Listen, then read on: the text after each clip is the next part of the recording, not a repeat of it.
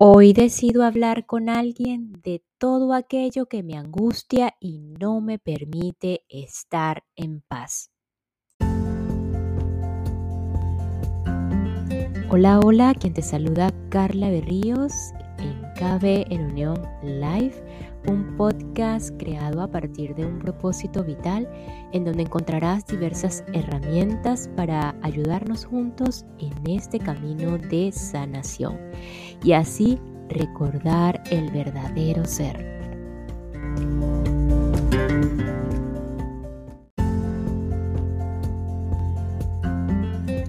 Y decidiendo sacar a la luz todo aquel obstáculo a la paz, damos paso al siguiente capítulo el capítulo 13, reducir el estrés y la enfermedad física según el mecanismo de la entrega del Dr. Hodgkin, explicando un poquito los aspectos psicológicos y la propensión al estrés, así como también los aspectos médicos de este, la respuesta al estrés tanto del sistema energético y del sistema de acupuntura. Y finalmente, cómo intervenir para aliviar el estrés. Aquí y ahora en KB en Unión Live vamos a mirar el famoso atacante llamado estrés.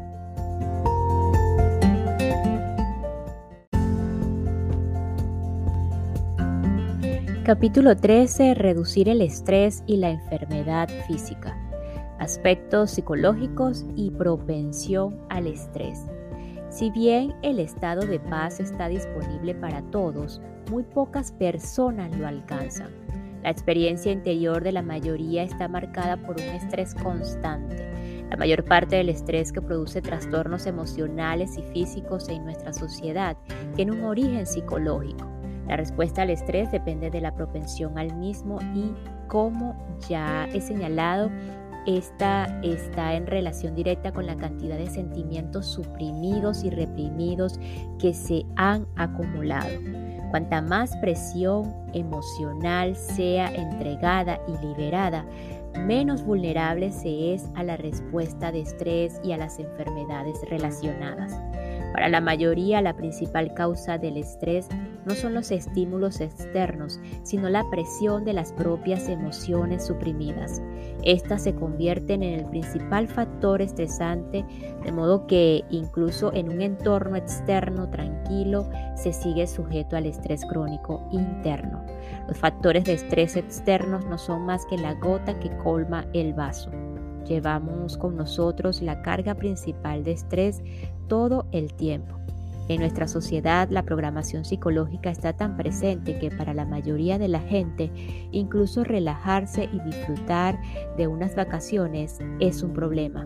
La culpa nos dice que deberíamos estar haciendo otra cosa. Nos sentimos decepcionados cuando no conseguimos la relajación inmediata.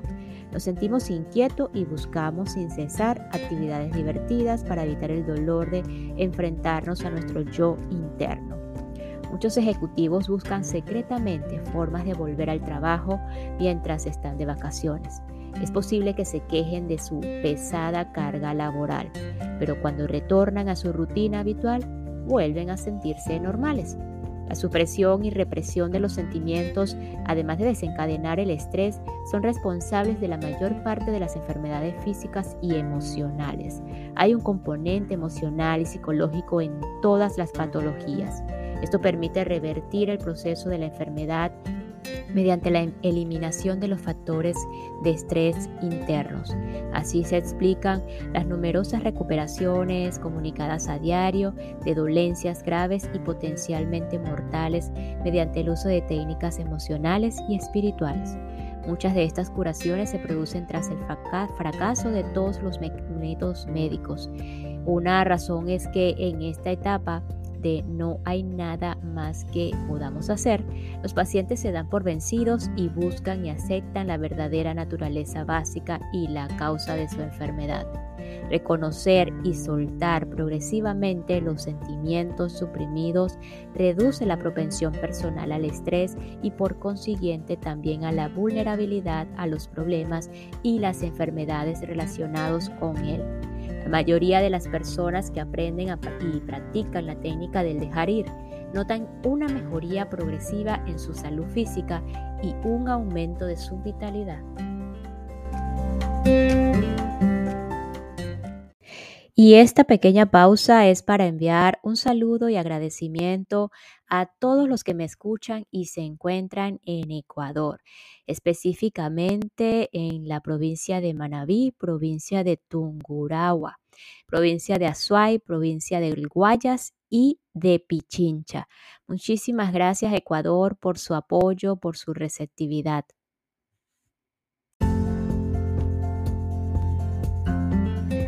Aspectos médicos del estrés. El estrés es la respuesta ante una amenaza, real o imaginaria, a la seguridad o al equilibrio corporal. El, estímulo puede ser interno o externo, puede ser físico, mental o emocional.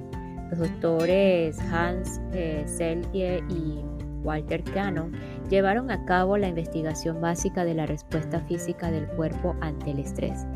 Selye describió lo que él llamó el síndrome de adaptación general. En respuesta a un estímulo estresante, el cuerpo primero pasa por una reacción de alarma y luego por un estado de resistencia. Si el estímulo continúa, da lugar a la tercera etapa, el síndrome del agotamiento. La reacción de alarma se produce a través de las rutas del cortex cerebral al hipotálamo, es el cerebro inferior, de este a las glándulas suprarrenales y de ellas al torrente sanguíneo, el cortisol y la adrenalina. Además se liberan hormonas cerebrales y se estimula el sistema nervioso simpático, entonces la adrenalina pasa a todos los órganos del cuerpo y los prepara para luchar o huir. Muchas personas, sobre todo en las grandes ciudades, aprenden a vivir con la adrenalina alta de los desafíos constantes. La amenaza de la a la supervivencia producida por la intensa competencia hace que la adrenalina siga fluyendo. Por lo general, se deprimen los fines de semana o en vacaciones. Son adictos a la excitación y a la estimulación anormal. Se acostumbran a la, a la semi-euforia inducida por los altos niveles de cortisol. En la segunda etapa, la de la resistencia, el cuerpo intenta restablecer el equilibrio homeostático. Se producen cambios tanto hormonales como en el metabolismo y el equilibrio mineral. Se suele retener sodio y agua en los tejidos. Por ejemplo, a algunos ejecutivos se les hinchan los tobillos a medida que pasa la semana y luego durante la noche del viernes orinan con poca frecuencia o orinan con más frecuencia perdón, se quejan de un bajón debido a la disminución repentina del nivel de la hormona cortisol, además de un efecto un tanto eufórico, el cortisol también tiene un efecto anestésico. Por lo tanto, durante el fin de semana, el periodo de bajón en el que la producción de cortisol desciende, la persona puede observar síntomas físicos ignorados durante la excitación del trabajo semanal y puede quejarse de muchos achaques y dolores. La tercera etapa es el agotamiento. Si el estrés continúa, de manera ininterrumpida, más allá de la capacidad de los mecanismos de defensa del cuerpo, con el tiempo, estos empiezan a fallar. Se establece el estado de agotamiento adrenal. Las defensas del cuerpo se han vuelto demasiado débiles para contrarrestar los efectos del estrés. Se produce una supresión del sistema inmune los órganos comienzan a mostrar cambios patológicos debido a la larga exposición a las hormonas del estrés. Las reservas de energía se agotan, lo que con el tiempo conduce a la enfermedad y al final a la muerte del organismo. Durante la aguda reacción de alarma, se detiene la motilidad del, del, estómago y la digestión y se reduce el suministro de sangre al revestimiento del estómago.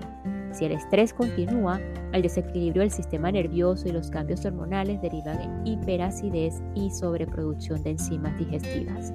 Este aumento exagerado de enzimas y de ácido clorhídrico actúa sobre la mucosa gastrointestinal, debilitándola y produciendo úlceras. Si el problema se acentúa, las úlceras pueden dar lugar a una hemorragia o perforarse y precipitar una catástrofe. En otros casos, la reacción al estrés crónico o anormal puede ser insuficiente para producir ácido clorhídrico o enzimas, lo que deriva en indigestión crónica y mala nutrición. Además del tracto gastrointestinal, El sistema cardiovascular también reacciona a las alarmas del estrés y a medida que el estrés se vuelve crónico, el corazón, los vasos sanguíneos y los riñones se dañan y aparece la hipertensión y o las enfermedades coronarias. El estrés puede ser responsable de derrames cerebrales, ataques cardíacos e hipertensión que están entre las principales causas de muerte en Estados Unidos.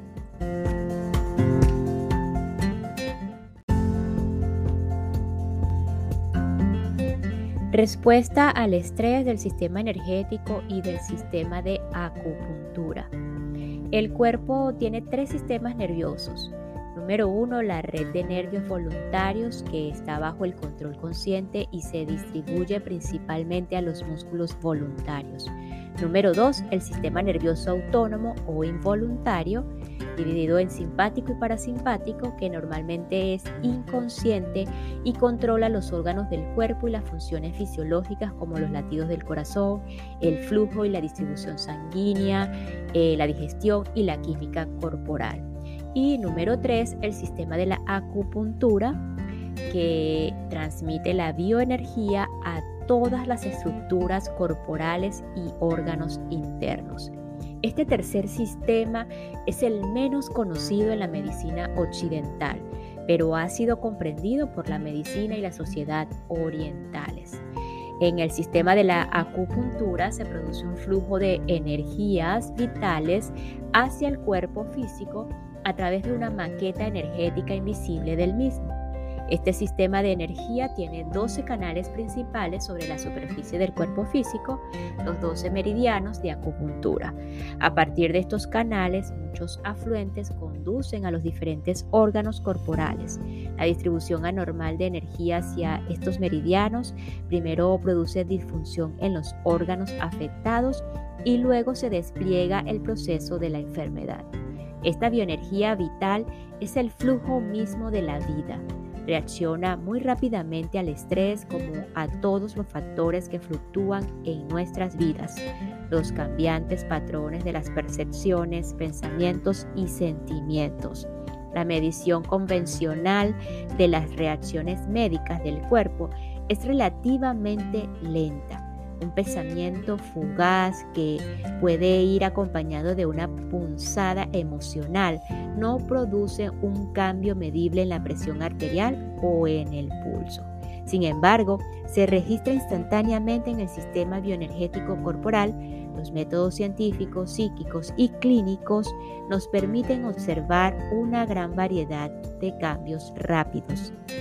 El equilibrio general del sistema energético corporal de la acupuntura está regulado por la actividad de la glándula del timo, que lo conecta con el sistema inmunitario.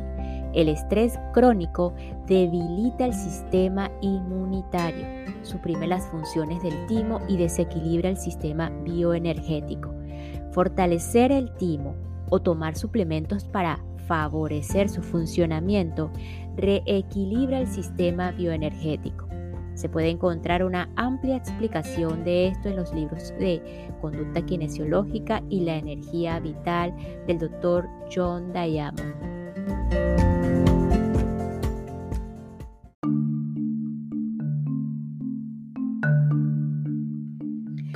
Intervenciones para aliviar el estrés. Las investigaciones realizadas por Limbenskin y Chavit en la Universidad de California en Los Ángeles durante los años 80 clarificaron aún más la relación entre el estrés, la supresión del sistema inmune y el desarrollo del cáncer, pues demostraron que el estrés interfiere en la liberación de los opiáceos del cerebro conocidos como endorfinas. El estrés en forma de shocks intermitentes suprime el sistema inmune. Cuando la respuesta inmune es fuerte, se liberan endorfinas en el cerebro y estas células anticancerígenas atacan y matan a los jóvenes, a las jóvenes células eh, tumorales. Pero cuando se suprime la actividad inmune, se reduce la actividad anticancerígena de las endorfinas. El informe publicado en la revista Science afirma nuestros hallazgos apoyan la opinión del que, el sistema nervioso central, al modular la función inmune, ejerce cierto control en la creación y el desarrollo de, de la enfermedad.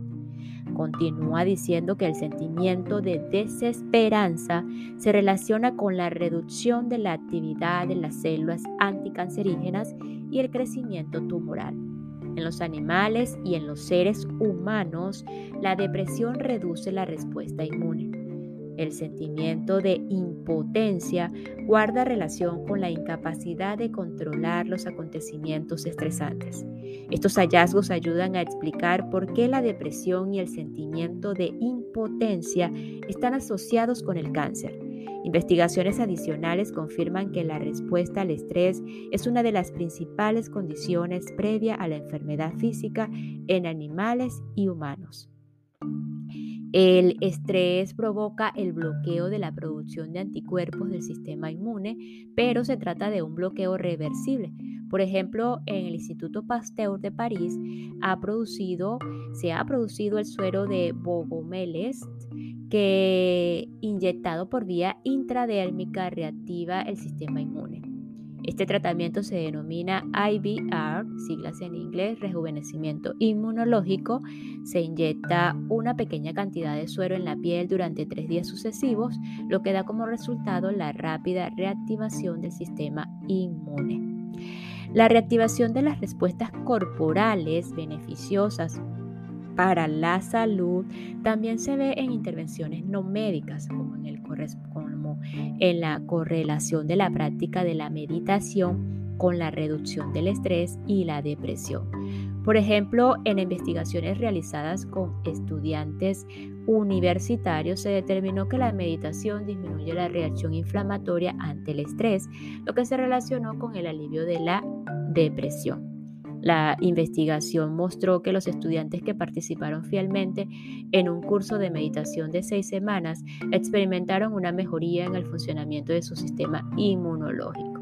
Los del grupo de control, que solo recibieron información educativa sobre el estrés y no practicaron la técnica interna, mostraron poca o ninguna mejoría fisiológica o psicológica. Investigaciones no publicadas realizadas durante los años 80 en las que participé como asesor clínico mostraron una mayor eficacia de las técnicas internas en comparación con los métodos puramente médicos de reducción del estrés. Los métodos médicos como la relajación progresiva tienen un efecto positivo. Sin embargo, el efecto beneficioso sobre la frecuencia cardíaca y la presión arterial es mayor y más sostenido si los mecanismos internos se aplican conscientemente. Estos resultados científicos no sorprenderán a quienes hayan aprendido a utilizar las técnicas internas, como la de dejar ir, un proceso de rendición interna que puede aplicarse a todas las situaciones. Estas personas informan que son capaces de manejar mejor el estrés una vez que aprenden a soltar los sentimientos negativos a medida que surgen porque están más tranquilas en situaciones difíciles.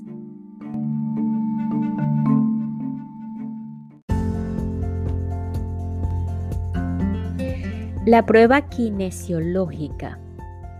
La kinesiología o prueba muscular es un tema gratificante para estudiar la relación directa entre la mente y el cuerpo. Hoy el procedimiento básico de la prueba es relativamente conocido, Resulta al mismo tiempo muy informativo y fácil de aprender. Quienes realizan diagnósticos utilizan los métodos kinesiológicos para probar el equilibrio del sistema de la acupuntura y de los meridianos de acupuntura, así como el funcionamiento general del sistema bioenergético. La kinesiología consiste principalmente en pruebas musculares, Dado que las caídas repentinas de bioenergía vienen acompañadas de un rápido debilitamiento de la musculatura, esta respuesta puede ser provocada por cualquier energía negativa que entre en el aura o cercanía del sistema bioenergético. Puede tratarse de estímulos físicos edulcorantes artificiales, luces fluorescentes, alimentos y tejidos sintéticos y ciertos ritmos producidos por grupos de heavy metal o de música rap. Sin embargo, el estímulo más notable es el debilitamiento inmediato producido por un pensamiento o un sentimiento negativo. Los pensamientos y sentimientos negativos debilitan el cuerpo al instante y crean un desequilibrio en el flujo de energía corporal. Como este tipo de pruebas musculares ilustran tan bella y drásticamente la conexión entre mente y cuerpo, vale la pena el esfuerzo de conocer el procedimiento y experimentarlo personalmente. Por lo tanto, entraré en algunos detalles sobre el procedimiento de la prueba, eh, que es muy simple y solo requiere ah, de dos personas. Es importante señalar que tanto el que dirija la prueba como quien se somete a ella deben estar por encima del nivel de conciencia del coraje, que se calibra en 200, a fin de obtener respuestas precisas. Es decir, a aquellos que están dedicados a la verdad, a que la verdad se les muestre o se les muestre la verdad.